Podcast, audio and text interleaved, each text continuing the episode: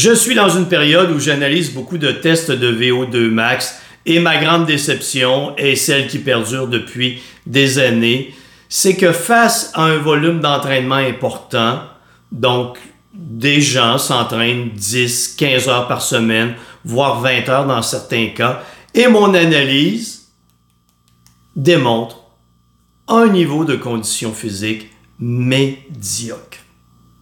C'est pénible à voir.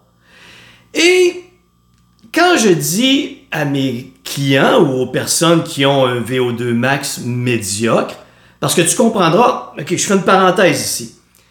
Quelqu'un qui s'entraîne beaucoup, c'est quelqu'un qui veut obtenir des résultats, qui veut progresser, améliorer ses performances. C'est tout à fait normal. Un des indices principaux du surentraînement, pour pas dire le principal indice du surentraînement, c'est une absence d'amélioration de la condition physique en présence d'un haut volume d'entraînement. Absence d'amélioration de la condition physique ou même dégradation du niveau de condition physique en présence d'un haut volume d'entraînement.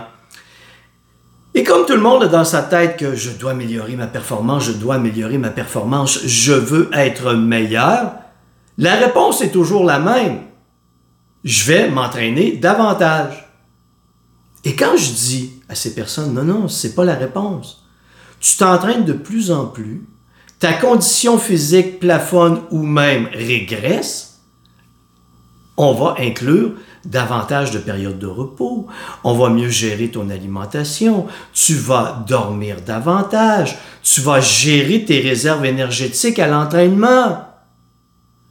Et là, quand je parle de ça, c'est comme un électroplan. Je vois bien dans les yeux de la personne ou dans leur réponse qu'il n'y a aucune activité cérébrale. Ce qu'elle veut, c'est faire face à sa panique. Je ne m'améliore pas. La seule chose que je connais et que j'ai connue dans ma vie, c'est de m'entraîner davantage.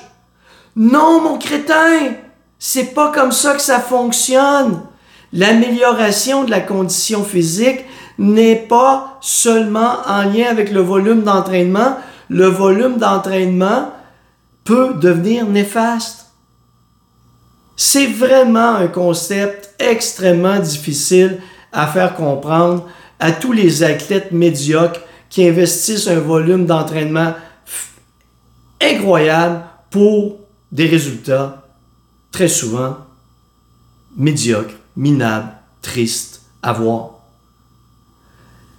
La condition physique implique plusieurs paramètres à mettre en parallèle Tant que tu ne sortiras pas de ta croyance à l'effet que la seule chose qui te permette d'améliorer tes performances est de t'entraîner davantage, tu vas frapper un mur. C'est pas comme ça que ça fonctionne. Faut que tu tiennes compte de ton amélioration, que tu ajustes ton apport calorique en fonction de ta dépense énergétique, que tu dormes suffisamment, que tu prennes suffisamment de périodes de repos, que tu gères tes réserves énergétiques à l'effort et que tu adoptes le bon programme d'entraînement. Et le bon programme d'entraînement, c'est celui qui va te permettre d'améliorer les qualités physiologiques et musculaires nécessaires aux performances que tu poursuis. Tu viens de m'écouter là? Est-ce que la seule chose que tu fais, c'est de t'entraîner? Si oui, bonne chance.